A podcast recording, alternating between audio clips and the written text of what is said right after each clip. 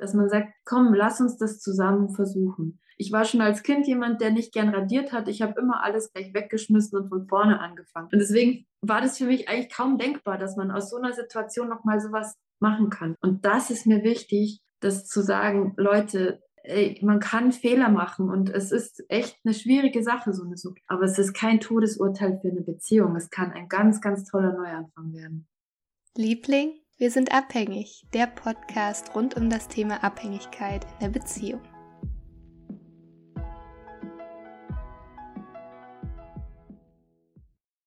Hallo Alicia, herzlich willkommen hier im Podcast Liebling, wir sind abhängig. Schön, dass du da bist.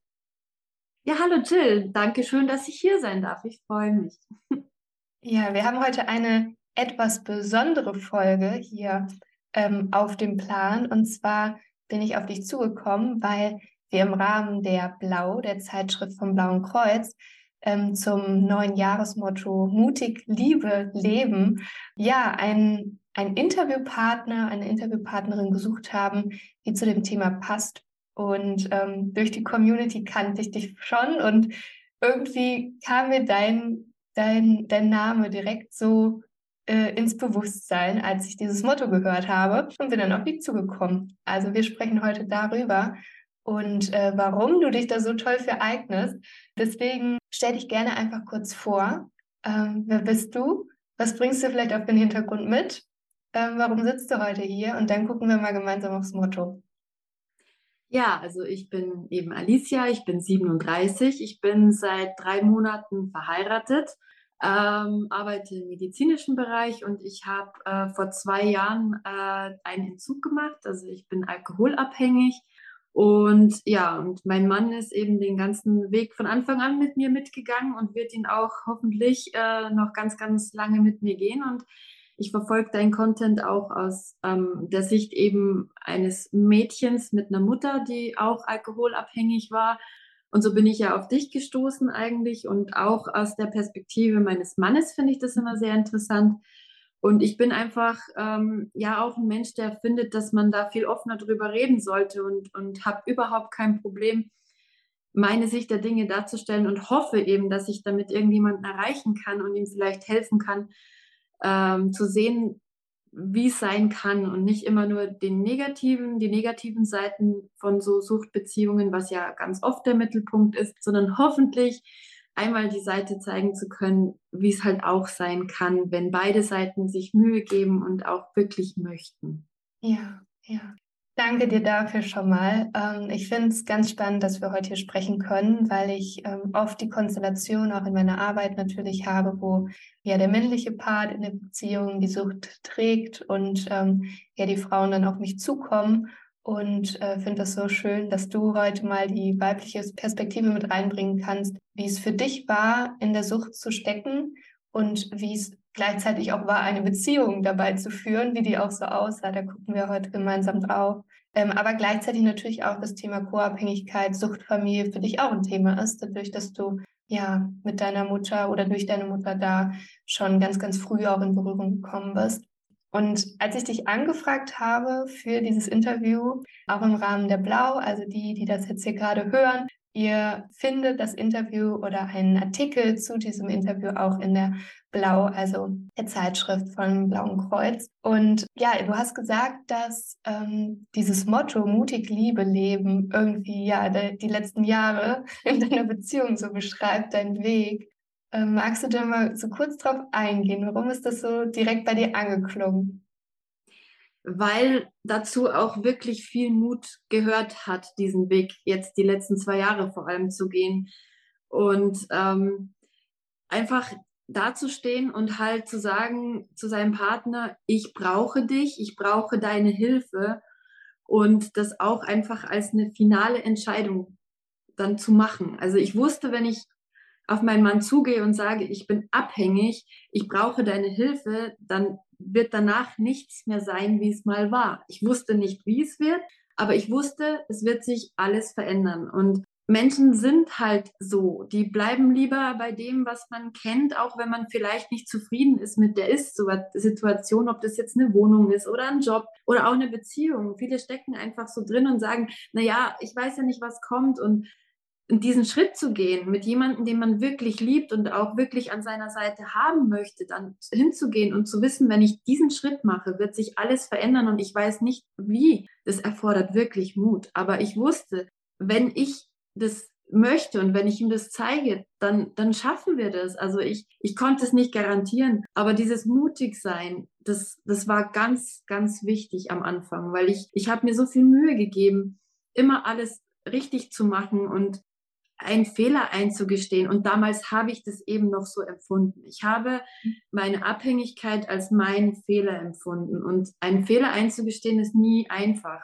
Und es erfordert eben Mut und egal, was es dann letztendlich ist. Und deswegen hat mich das so angesprochen und auch die Liebe zu leben, weil wir jetzt einfach sehr glücklich sind und unsere Liebe jetzt wirklich leben können und ich der Mensch bin in der Beziehung, der ich immer sein wollte. Und deswegen hat es so gepasst, weil ich endlich die bin, die ich eigentlich sein wollte, als ich ihn kennengelernt habe. Und ja, deswegen hat mich es angesprochen.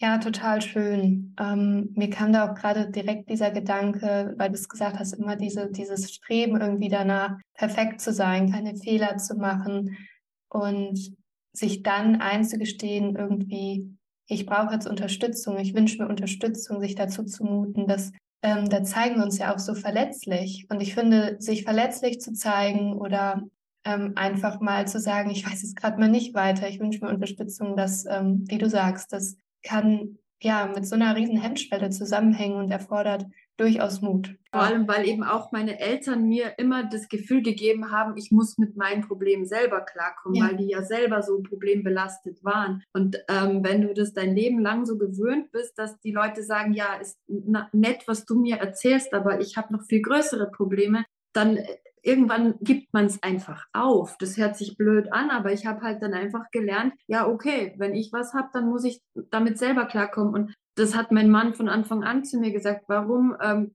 fällt es dir so unfassbar schwer, mir zu sagen, wann du mich brauchst? Mhm. Also das, das war von Kind auf eben so in mir drin, dass ich mir gedacht habe, ach komm, mach's einfach selber. Ich habe ihm auch andere Sachen verschwiegen oft mal, wenn ich finanziell irgendein Problem hatte oder einfach, wie gesagt, alles, was auf irgendeine Schwäche von mir hindeuten hätte können, fiel mir extrem schwer zu sagen. Ich brauche dich jetzt. Kannst du mir mal kurz aushelfen oder so? Ich habe immer nur gesagt, ach komm, lass, ich krieg das schon hin. Aber irgendwann eben auch bei der Sucht kommt man an einen Punkt, an dem man merkt, dass man es nicht mehr alleine schafft. Ja. Aber das ist unfassbar schwierig. Also es ist echt schwierig, sich hinzusetzen. Und bei mir war es ja so, dass ich keinen Knall hatte. Ich hatte kein Erlebnis. Ich habe nicht meinen Führerschein verloren. Ich habe nicht meinen Job verloren. Ich habe immer funktioniert. Mein ganzes Leben war auf der Reihe.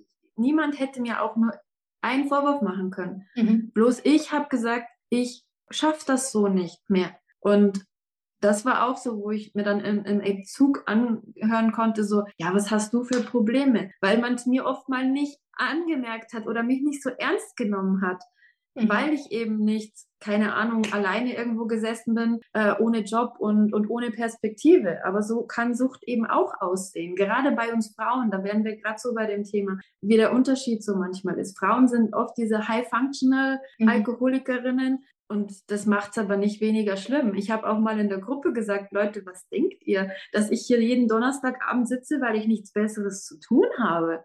Das ist so nicht. Ja, äh, man kommt halt vielleicht nicht so rüber dann, aber ja, das ist. Und dann sich wirklich eben hinzustellen und zu sagen, ich bin am Ende, Leute. Ja. Das ist nicht so einfach. Ja, absolut. Ja. Ich würde da gerne mal mit dir reinzoomen. Ähm, wir hatten ja schon ein Vorgespräch und ähm, an dem Punkt, wo es dir wirklich so schlecht ging und wo du gemerkt hast, ich, ja, vielleicht auch irgendwie, ja, ich bin einfach leer. So nach außen hin scheint alles irgendwie noch zu stehen, aber ich selber bin nicht, also ich kann mich gar nicht mehr spüren, wo bin ich eigentlich so, dass du da an dem Punkt auch ähm, den Schritt gegangen bist und dich von deinem Mann, also deinem heutigen Mann trennen wolltest. Ich finde, das zeigt nochmal so schön, wie weit wir uns von uns selber schon abgetrennt haben und dann so in logischer Konsequenz irgendwie uns auch von den Menschen, die uns eigentlich so nahestehen, ähm, die wir eigentlich lieben, auch abtrennen, weil wir uns von uns selber auch irgendwie so fast abgetrennt haben. Wie ging es dir damals? Was gingen dir für Gedanken durch den Kopf, als du das als äh, Lösung gesehen hast, diesen Schritt auch für dich gehen wolltest? der Gedanke dahinter, mich zu trennen, war eigentlich, dass ich mich damit abgefunden habe, wie mein Leben weiter verläuft. Ich habe eigentlich gedacht, okay, du bist abhängig, du bleibst abhängig und das ist dein Problem. Du musst jetzt gucken, wie du damit irgendwie zurande kommst. Und ich wollte halt eben meinem Mann damit nicht irgendwie zur Last fallen. Und wie du sagst, ich habe es tatsächlich geschafft, auch meine Gefühle für ihn so weit wegzuschieben, dass das für mich absolut logisch war. Also, dass der Schmerz, ihn zu verlieren, weniger war als, als ähm, ja, das, das Gedenken daran, dass ich dann frei sein kann in meinem Kopf, ja, also ich und mein Suchtmittel und ich kriege das dann schon irgendwie hin. Also Weitsicht hat man an so einem Punkt nicht. Man überlegt nicht, was in fünf Jahren ist. Man entscheidet sehr, sehr, ja, sag ich mal, emotional und, und ähm, ja, un, unbedacht irgendwie. Man denkt einfach nur, okay, was kann ich jetzt tun, dass ich meine jetzige Situation verbessere? Und da sich mein Konsum halt damals extrem auch gesteigert hat und ich gemerkt habe, es wird immer komplizierter, das Ganze zu verstecken, war es für mich wichtiger, eben die Sucht geheim zu halten, als mit meinem Freund damals zusammen zu bleiben. Also ich habe das wirklich so in die Waagschale gelegt und mir gedacht, ach egal, dann bin ich halt alleine, aber wenigstens kann ich dann ja, konsumieren und kann mein Leben leben und bin niemandem eine Last. Und damit hatte ich mich tatsächlich abgefunden. Also ich dachte dann, allein zu sein, ist für einen Menschen wie mich das Allerbeste. Ja, ja. Und wie würdest du damals, du hast jetzt auch schon so durchblitzen lassen, ich kenne das natürlich auch sehr, sehr gut aus meiner eigenen Erfahrung damals, dass du diesen hohen Anspruch oder dieses, also du wolltest das nicht nach außen zeigen, das zu verheimlichen, dein Konsum, wie sah die Beziehung aus? Welche Rolle hat Ehrlichkeit da gespielt oder überhaupt noch gespielt? Beschreib das gerne mal so ein bisschen. Ehrlichkeit war eben dann von Anfang an nicht gegeben. Also als er mich auch darauf angesprochen hat, viel später hat er mich dann auch gefragt, wie lange geht das schon so? Und ich habe ihm echt ins Gesicht gesagt, schon immer, seit du mich kennst. Also ich war auch da ehrlich, aber Ehrlichkeit von Anfang an eigentlich nicht. Und das wiederum hat auch dazu geführt, dass ich mich trennen wollte, weil ich einfach gedacht habe, ich habe jetzt so vieles verheimlicht. Ich habe ihm einfach komplett eine andere Person vorgespielt. So habe ich mich gefühlt, weil ich wusste ja gar nicht mehr, wer ich bin. Ich, ich dachte, ich bin so, wie ich sein möchte, auch mit ihm. Ich habe ihm ein Leben versprochen im Prinzip. Ja, er hat sich auf mich eingelassen, er wollte mit mir leben und ich habe das dann alles als nur noch irgendwelches Wunschdenken empfunden. Ich, ich dachte selber nicht mehr, dass ich das ihm jemals geben kann. Und ich habe mich gefühlt, als hätte ich ihn belogen die ganze Zeit und zwar in allem. Und mein Konsum zu verstecken, ich bin da einfach über die Jahre extrem gut geworden. Also das äh,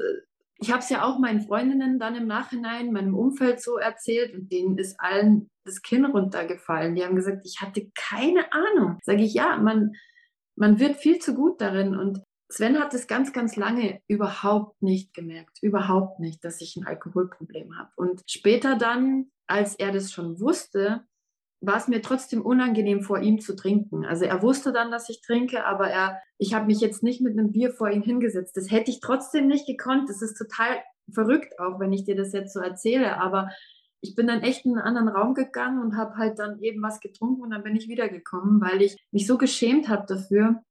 Und ja, auch das Verstecken und das Besorgen, das hat alles unheimlich viel Kraft gekostet. Ich habe dann echt so Einkäufe und dann habe ich es in meinen Jackenärmel reingesteckt, die Flasche, und bin dann mit der Jacke irgendwie so hochgegangen. Und ich glaube, dass er schon viel länger was gemerkt hat, äh, aber vielleicht wollte er es mir auch nicht sagen oder hat auch nicht gewusst, wie er mich damit konfrontieren soll oder hat sich gewünscht, dass es nicht so schlimm ist.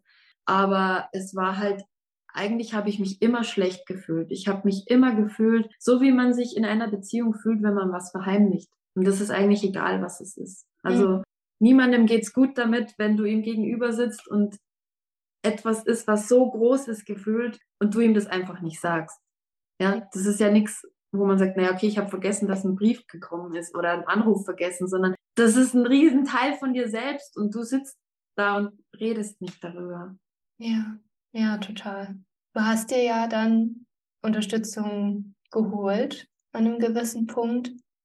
Wie kam es denn dazu und wie konnte dich dein Partner oder wie hat er dich dabei vielleicht auch unterstützt?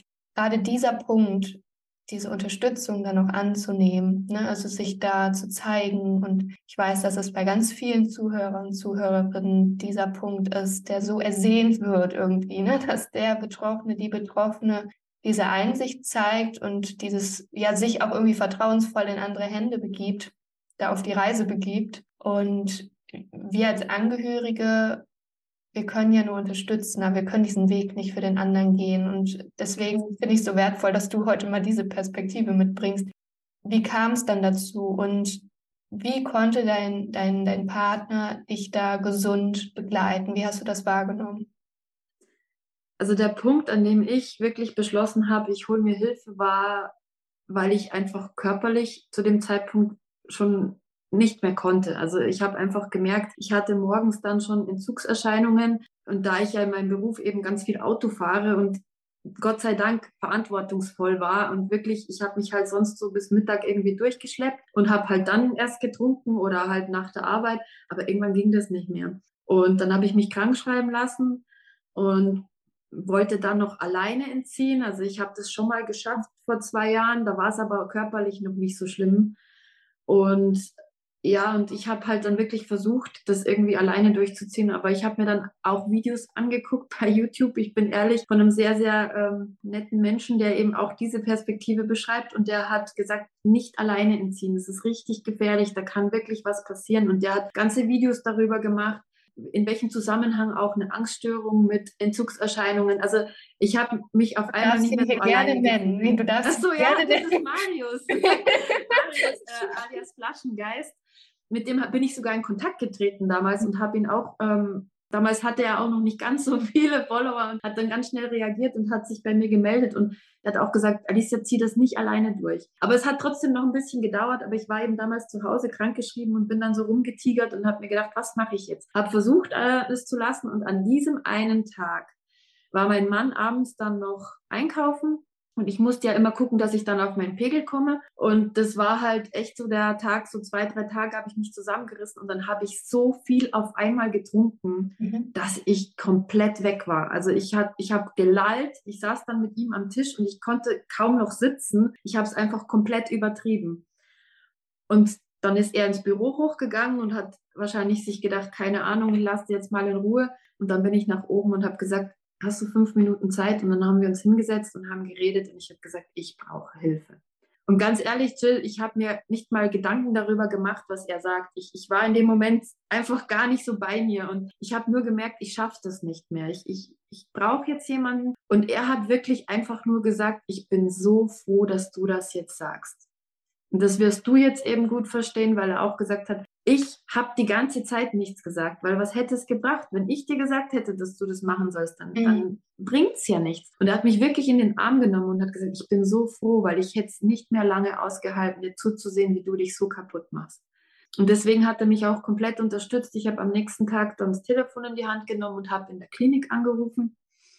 Und das war auch nochmal echt heftig, weil die ähm, Ärztin am Telefon, ich hatte den Lautsprecher an, und hat mich gefragt, wie viel ich so trinke.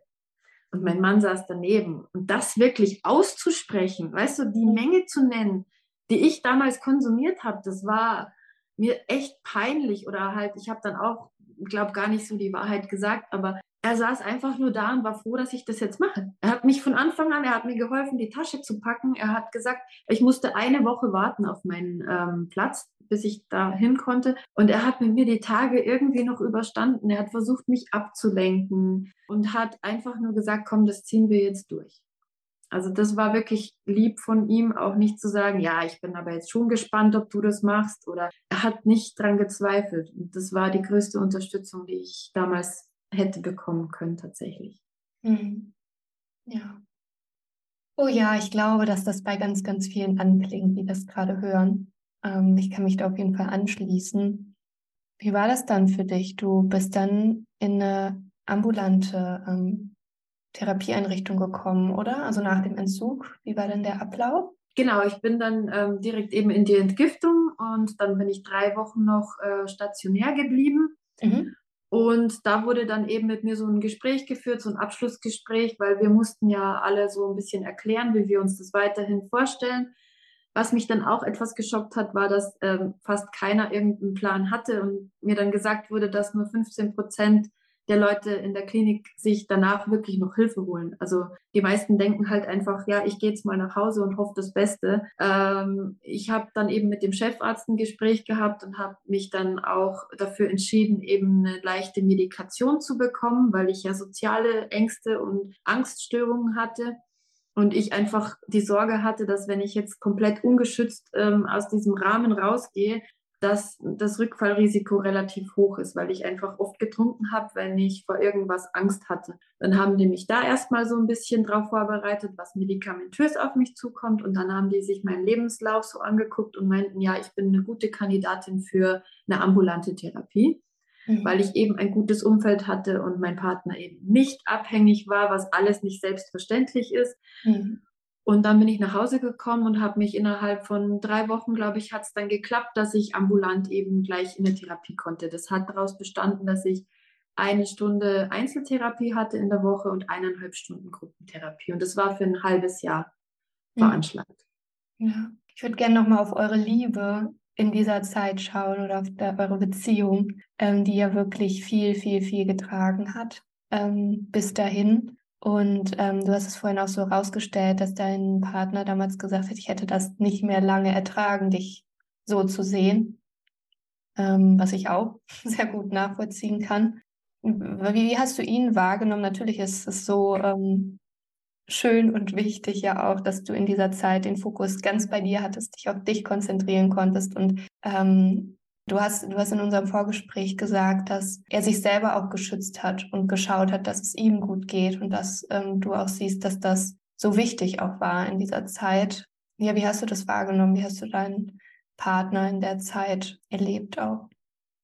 Ja, er hat es eben, wie ich zu dir damals gesagt habe, nicht zu seinem Problem gemacht. Und das mhm. ist etwas, was ich nicht kann, glaube ich. Also ich bin da ganz froh, dass er das so gut konnte in der Zeit es war alles sehr fragil eben, als ich nach Hause gekommen bin, weil ich ja selber gar nicht wusste am Anfang, wie geht es jetzt alles weiter. Ich hatte, ich habe wieder Mut gebraucht. Ich habe wirklich Mut gebraucht, bei der Psychologin anzurufen. Mhm. Ich habe Mut gebraucht, dahin zu fahren. Jetzt, zwei Jahre später, ähm, sind diese sozialen Phobien nicht mehr so schlimm, aber damals waren das für mich alles extreme Stresssituationen. Also ich musste mich jedes Mal überwinden, das auch wirklich zu tun. Und er hat immer wieder, wenn er, wenn er was gesagt hat, er hat mich eigentlich in Ruhe gelassen. Das hat mich sehr, sehr irritiert am Anfang, weil ich dachte echt so, ich komme jetzt nach Hause und wir reden den ganzen Tag nur über meine Abhängigkeit. Ja, das, ja, das ist jetzt Thema Nummer eins. Und das hat mich echt überrascht, weil er war eigentlich ganz cool so. Er, er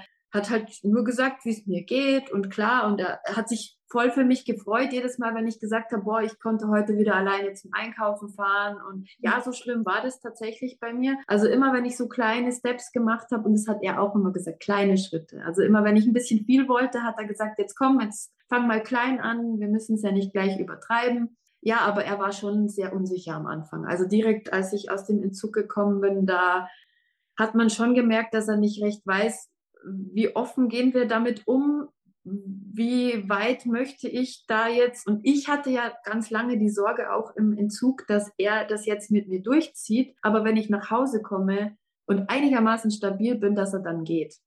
Also das dachte ich mir tatsächlich. Und deswegen war ich auch eher so, ja, jetzt ist er noch für dich da, aber mal gucken, wie lange. Also es war alles noch so, schauen wir mal. Ja, und ich hatte ja immer noch ähm, eben diese Wohnung, die ich mir genommen habe. Ich bin ja ausgezogen, kurze Zeit äh, vor dem Ganzen.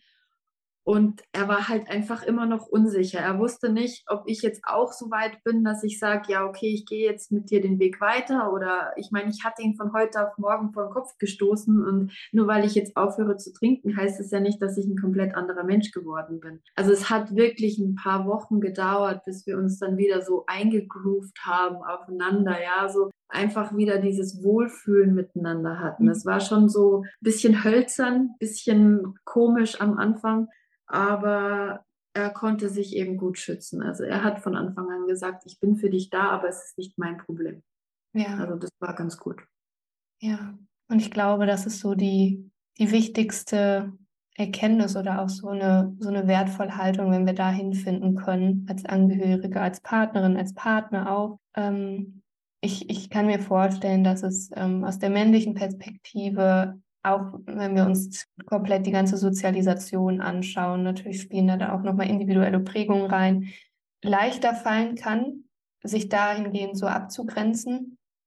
Ähm, aber möchte das auch gar nicht verallgemeinern. Aber wie wichtig es ist, mit so einer, und so, da sehe ich nämlich auch den Punkt, mutig Liebe leben, dass Liebe in meinen Augen bedeutet, dem anderen wenn wir den anderen in Liebe sehen, ähm, auch so sehen zu können, dass er oder sie ein eigenständiges Wesen ist und dieses, dieses Selbstvertrauen irgendwie schenken oder diese, wenn wir jemanden mit Liebe betrachten, in diesem vollen Vertrauen sein können, die Person kann das schaffen und die Antwort für die nächsten Schritte steckt irgendwie so in diesem Menschen drin. Und ähm, finde das total schön, wie du das beschrieben hast, dass dein Mann oder dein, dein Partner damals noch, ja, dich da so begleitet hat, aber ja, ohne Zwang oder ohne Druck. Also so kommt das für mich ähm, rüber. Ich habe dir halt auch gesagt, er, er hat immer gesagt, Worte sind eins, Taten sind das andere. Und ja. da ich einfach jede Woche bewiesen habe, dass es mir ernst ist und dass ich das wirklich möchte,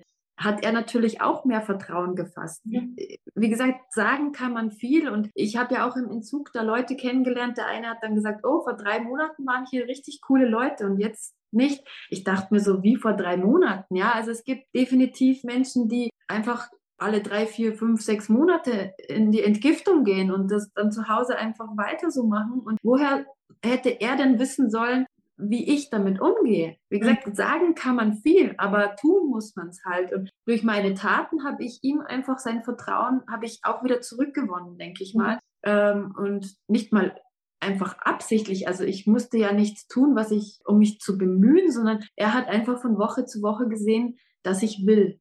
Und das war der große Punkt, weil zu müssen ist immer das eine, aber zu wollen ist ganz, ganz was anderes. Und meine Psychologin hat ja auch gesagt, ihr ist selten jemand gegenüber gesessen, der so motiviert war wie ich. Und ich war so dankbar für die Hilfe, die, die mir angeboten wurde, dass ich alles aufgesaugt habe wie ein Schwamm. Also ich, ich bin bis heute noch so dankbar dafür. Ja, ja, schön. Ich finde das so, so gut, was du gerade nochmal gesagt hast, dieser Unterschied zwischen wollen und müssen wollen kommt ja aus uns heraus. Das kommt von uns, es hat da seinen Ursprung und müssen, das kommt immer von außen, dass uns jemand anderes sagt, was zu tun ist. Und ähm, dass dieser nachhaltige Weg, dieser selbstbestimmte Weg, auch dass der durch Wollen motiviert ist. Absolut. Und ähm, du hast jetzt gerade schon von deiner Therapeutin gesprochen und äh, soweit ich weiß, gab es ja dann auch ähm, Paargespräche, die ihr wahrgenommen habt. Und du hast zu mir gesagt, dass das nochmal auch sehr wertvoll war für euch beide als Paar, um damit umzugehen. Ja, magst du da mal so ein bisschen nochmal drauf eingehen, ein bisschen erzählen, wie, wie das euch unterstützt hat, was so das Gute daran war, auch das nochmal in Anspruch zu nehmen? Ja, also meine Therapeutin hat ja nur mal gefragt, eben, ob ähm, ich mir das vorstellen kann. Ich habe natürlich ja gesagt und dann war eben die Frage, ob mein Mann sich das vorstellen kann. Und mhm ich habe sofort Ja gesagt äh, und sie war schon etwas irritiert, weil scheinbar ist es gar nicht so häufig, dass ähm, beide Partner eben ähm, einfach sagen, ja, okay, wir sind jetzt hier, wir sitzen hier und reden da ganz offen drüber. Und als dann das erste Gespräch war, war eben gerade so ein Punkt in meiner Therapie, das war so ziemlich gegen Ende des ersten Blocks, weil wie gesagt, sechs Monate sind veranschlagt. Ich habe ja dann noch mal sechs Monate verlängert. Und gerade zum Ende dieses Blogs war halt das Thema Rückfall sehr präsent, weil die wollen dich ja auch darauf vorbereiten. Egal, wenn du auch sagst, in dem Moment du bist stabil, aber wir sind ja alle täglich äh, diesen ganzen Triggern ausgesetzt und die wollen dich so gut wie möglich darauf vorbereiten. Und dann war halt das Thema bei meinem Mann zu Hause so und er hat da immer sehr abweisend bisschen so reagiert. Er wollte jetzt eigentlich über das Thema gar nicht so sprechen. Und ich habe eben das Gefühl gehabt, dass ich da ein bisschen Unterstützung brauche. Mhm. Und meine Therapeutin und ich haben uns auch im Vorhinein eben schon zwei, drei Punkte überlegt, die ich gern ansprechen würde. Weil wenn man dann wirklich so da sitzt, dann fällt einem oft nicht mehr das Richtige ein. Und einfach jemanden zu haben, der, der das Gespräch etwas lenkt und etwas leitet und wenn es auch emotionaler geworden wäre, was eigentlich in unserem Fall Gott sei Dank gar nicht so war, ähm, kann die halt dann sofort intervenieren. Und ähm, man findet oft selbst nicht die richtigen Worte. Man, man kann das nicht so erklären. Und er hat dann aus diesem Gespräch zum Beispiel mitgenommen, dass es einfach diesen Notfallplan geben sollte, wenn ich anrufe und sage, ich habe Suchtdruck, dann gibt es eine ganz bestimmte Abfolge, die mhm. mir dann helfen soll. Und es hat nichts damit zu tun, dass ich das nächste Woche vorhabe, sondern einfach, um darüber zu sprechen. Und das hat ihm die Perspektive eben komplett anders dargestellt, als hätte ich eben nicht gesagt, ja, ich werde sowieso rückfällig, dann gucken wir halt mal, was dann ist, ja. Und dafür war das zum Beispiel sehr wertvoll. Und auch von mir, von meiner Seite, ihn zu fragen, wie er sich die Zukunft vorstellt. Das, mhm. also,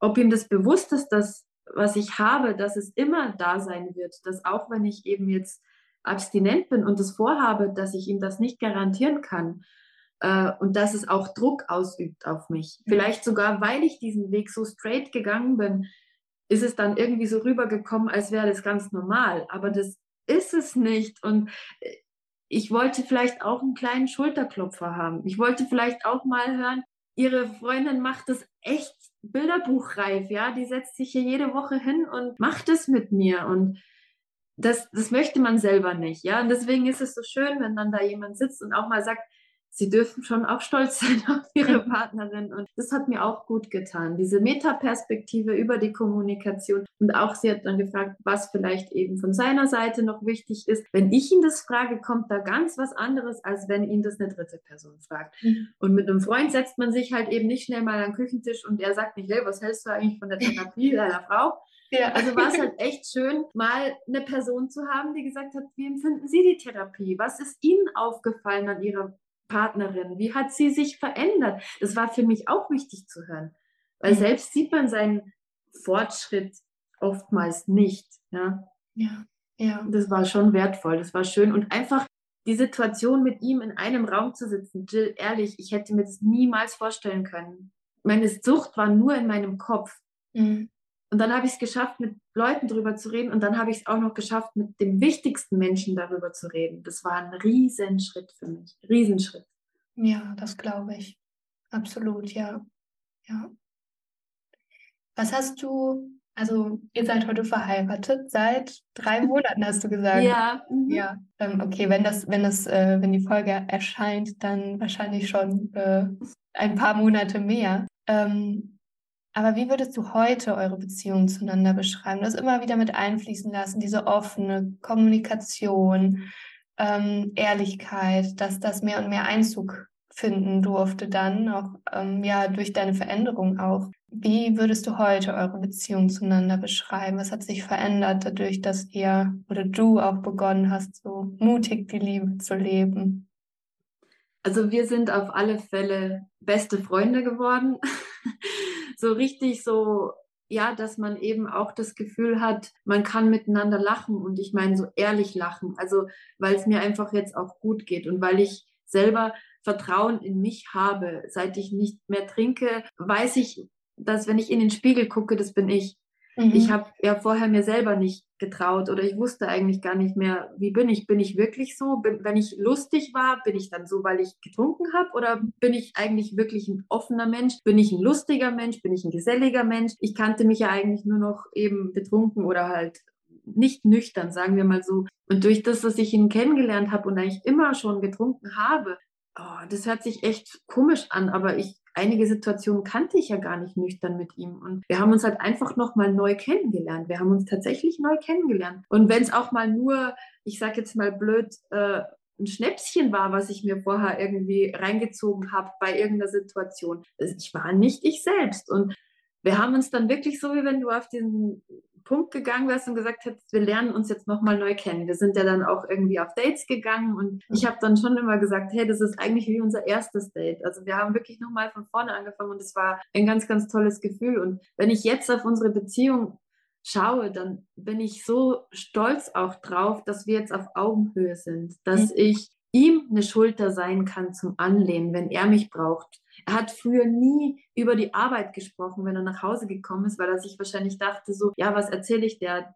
Die hat andere Probleme. Und jetzt kommt er nach Hause und kotzt sich aus wie jeder normale Mensch, wenn er halt mal nach Hause kommt. Und er, er fragt mich um Rat bei Dingen, wo er früher nie mm, irgendwie den Kontakt zu mir gesucht hat, Und ich merke einfach, dass wir auf mehr Ebenen jetzt einfach mhm. verbunden sind, weil er weiß, wer ich bin und weil er mir vertrauen kann und weil er weiß, dass was ich sage, sage ich, weil ich es denke und weil ich es fühle und nicht, weil ich gerade, ja, weiß ich nicht, äh, getrunken habe oder aus einer Laune heraus. Und ich, ja, ich kenne es eben von meiner Mutter und ich kenne es auch von meinem Vater, dass du, wenn jemand ähm, irgendwie so veranlagt ist, auch ganz schlimme Stimmungsschwankungen zu mhm. haben, dann machst du es immer nur recht und möchtest immer nur gucken, dass kein Drama entsteht. Und ich glaube, so war das dann bei ihm auch, weil ich war schon anders, wenn ich getrunken hatte. Und jetzt, klar, wir kommen nach Hause, wie gesagt, und auch wenn wir mal Streit haben oder wenn wir uns mal irgendwie anzicken, dann müssen wir halt lachen und sagen, ja, das war jetzt voll der Mist, ja, und früher bin ich dann aus dem Zimmer und dann war halt schon, man, man benimmt sich halt anders, ja. Und ich finde, dass wir jetzt komplett Partner auf Augenhöhe sind. Und das ist so schön. Und das wollte ich eben immer. Ich habe mir das so gewünscht, weil ich auch weiß, dass ich sein kann. Und ich habe mir das lange Zeit selber nicht zugetraut. Ich habe immer gedacht, ich bin der Problemfall und er hat es nicht verdient. Und jetzt sitze ich da und denke mir, wir sind ein richtig gutes Team. Ein mhm. richtig gutes Team. Ja. und gleichwertig in der Beziehung einfach. Ja, wie schön, wie schön. Da kann ich gar nichts mehr jetzt äh, sagen. Das waren so schöne Schlussworte schon fast, Alicia. Aber ich möchte dir so gerne ähm, zum Abschluss des Interviews, wie jedem Interviewgast, jeder Gästin, die Frage stellen, ähm, weil ich so sehr davon überzeugt bin, dass eine Sucht in der Beziehung kein böser Wille ist vom Leben, sondern dass jede Sucht, jede Abhängigkeit, die sich im Außen zeigt oder die uns selber vielleicht auch persönlich begegnet, uns was zeigen möchte. Und deswegen meine Frage, Alicia, was ist dein Potenzial in der Suchtbeziehung, die du ja selber auch geführt hast, zu deinem Suchtmittel mehr oder weniger? Ähm, was hast du daraus für dich mitgenommen? Wofür bist du heute dankbar? Also ich bin sehr, sehr dankbar, dass ich aufgrund der Sucht auf ganz andere Dinge nochmal genauer geschaut habe. Also Sucht ist eigentlich nur ein Symptom, das ist nicht die Wurzel, äh, sondern eigentlich nur etwas, was daraus entsteht. Und ähm, mir ist das erste Mal ans Herz gelegt worden, eine Psychotherapie zu machen. Da war ich 16, eben aufgrund meiner familiären Geschichte. Und ich habe mir damals gedacht, was wollen die von mir? Das ist doch alles schon so lange her. Was soll das mit meinem jetzigen Leben zu tun haben? Und ich glaube, wenn ich den Weg so nicht gegangen wäre, dann hätte ich auf ganz viele Dinge nicht so ge geschaut. Und dann hätte ich auch nicht das eine Jahr Therapie durchgezogen und hätte mein Verhältnis zu mir selbst ganz oben eben zu mir selbst so viel verbessert, dass ich das Verhältnis zu meinem Umfeld verbessern kann, weil das war eigentlich das große, große Problem, dieses Perfektsein, dieses keine Schwäche zeigen, ähm, alles mit mir selber ausmachen. Und die Sucht hat sich eben daraus entwickelt, dass ich mit diesem Druck nicht klargekommen bin und einfach ein Ventil gebraucht habe. Und dieses Ventil habe ich jetzt geschlossen und musste andere Wege finden, um mit diesen Emotionen irgendwie nach außen zu gehen. Und dafür bin ich sehr, sehr dankbar. Und ich, ich denke eben genauso wie du, ich bereue auch nichts. Mein Leben ist so, wie es ist. Ich, ich schaue nicht zurück und denke mir, hätte ich das doch schon zehn Jahre vorher gemacht. Es ist, wie es ist. Und ähm, auch eben aus dieser Beziehung, dass ich sage, mein Mann hat mich zu meiner schlechtesten Zeit kennengelernt, also kann es ja nur besser werden. Es ist echt äh, so, wenn man sagt, man fängt sozusagen auch nochmal von vorne an. Das hat durchaus Potenzial, weil man einfach sagt, okay, wir haben beide vielleicht Fehler gemacht. Er hat ja auch gesagt, er war nicht immer zur Stelle, wenn ich ihn gebraucht habe, vielleicht. Vielleicht hat er auch die Augen verschlossen. Und das ist so ein Potenzial eben, dass man nicht sagt, ich werfe alles weg. Und das ist eben auch so eine Message, die ich heute unbedingt noch loswerden möchte, dass wenn man das Gefühl hat in einer Beziehung, man hat schon zu viele Fehler gemacht, es gibt immer einen Weg. Es gibt diesen Weg, dass man sagt, komm, lass uns das zusammen versuchen. Ich war schon als Kind jemand, der nicht gern radiert hat. Ich habe immer alles gleich weggeschmissen und von vorne angefangen. Und deswegen war das für mich eigentlich kaum denkbar, dass man aus so einer Situation nochmal sowas machen kann. Und das ist mir wichtig, das zu sagen, Leute, ey, man kann Fehler machen und es ist echt eine schwierige Sache, so eine Sucht. Aber es ist kein Todesurteil für eine Beziehung. Es kann ein ganz, ganz toller Neuanfang werden. Danke dir, Alicia. Ja, deinen Neuanfang, den hattest du schon, beziehungsweise es geht auch immer weiter. Das ist ja ein nie endender Prozess, den wir mit uns gehen dürfen. Und wenn du jetzt in die Zukunft schaust, wie, wie darf es für dich weitergehen? Ähm, Du hast auch verraten, dass du ja total gerne irgendwie mit deiner Geschichte ähm, auch anderen Mut machen möchtest, was du ja jetzt hier im Podcast schon tust, was ganz wunderbar ist. Ähm, wie soll es für dich weitergehen, Alicia? Eigentlich genauso, wie es jetzt ist. Also ich möchte weiterhin natürlich meinen Weg so gehen, abstinent. Ich habe auch nicht einen Tag gehabt, an dem ich bis jetzt gezweifelt hätte. Äh, und ich möchte eben im Kleinen vor allen Dingen auch ganz offen damit umgehen. Also ich werde jetzt in zwei Wochen Geburtstag feiern und es ist ja auch immer so interessant, wenn man Geburtstag feiert und man trinkt keinen Alkohol. Ja, alle Gäste werden Alkohol trinken und ich erzähle dann dann auch nicht irgendeine Geschichte, sondern die wissen das. Ja, die wissen, was mit mir los ist und ich finde es eben auch so gut und das möchte ich auch weiterhin, dass ich äh, Menschen Mut machen kann, zu sagen, ich bin abhängig, aber ich lebe mein Leben so wie andere mit einer anderen Erkrankung. Und es ist nicht unsere Schuld und es ist auch kein Versagen. Und ja, ich möchte eigentlich, dass alles so bleibt, wie es ist. Ich bin wieder total happy in meinem Beruf. Es erfüllt mich wieder viel mehr. Ich sehe Dinge eben nicht als Belastung, sondern als Gewinn in meinem Leben. Und ja, das ist eigentlich schon alles, was ich mir erhofft hatte, aber nicht wusste, ob ich es jemals so ähm, erleben darf. Und deswegen bin ich einfach nur dankbar.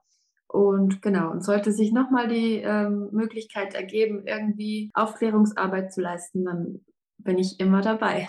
Bist am Start. Wunderbar. Ich danke dir von Herzen sehr, Alicia, fürs Teilen deiner Geschichte. Gerne. Für diese tiefen Einblicke. Und ich wünsche dir auf deinem weiteren Weg alles, alles Liebe.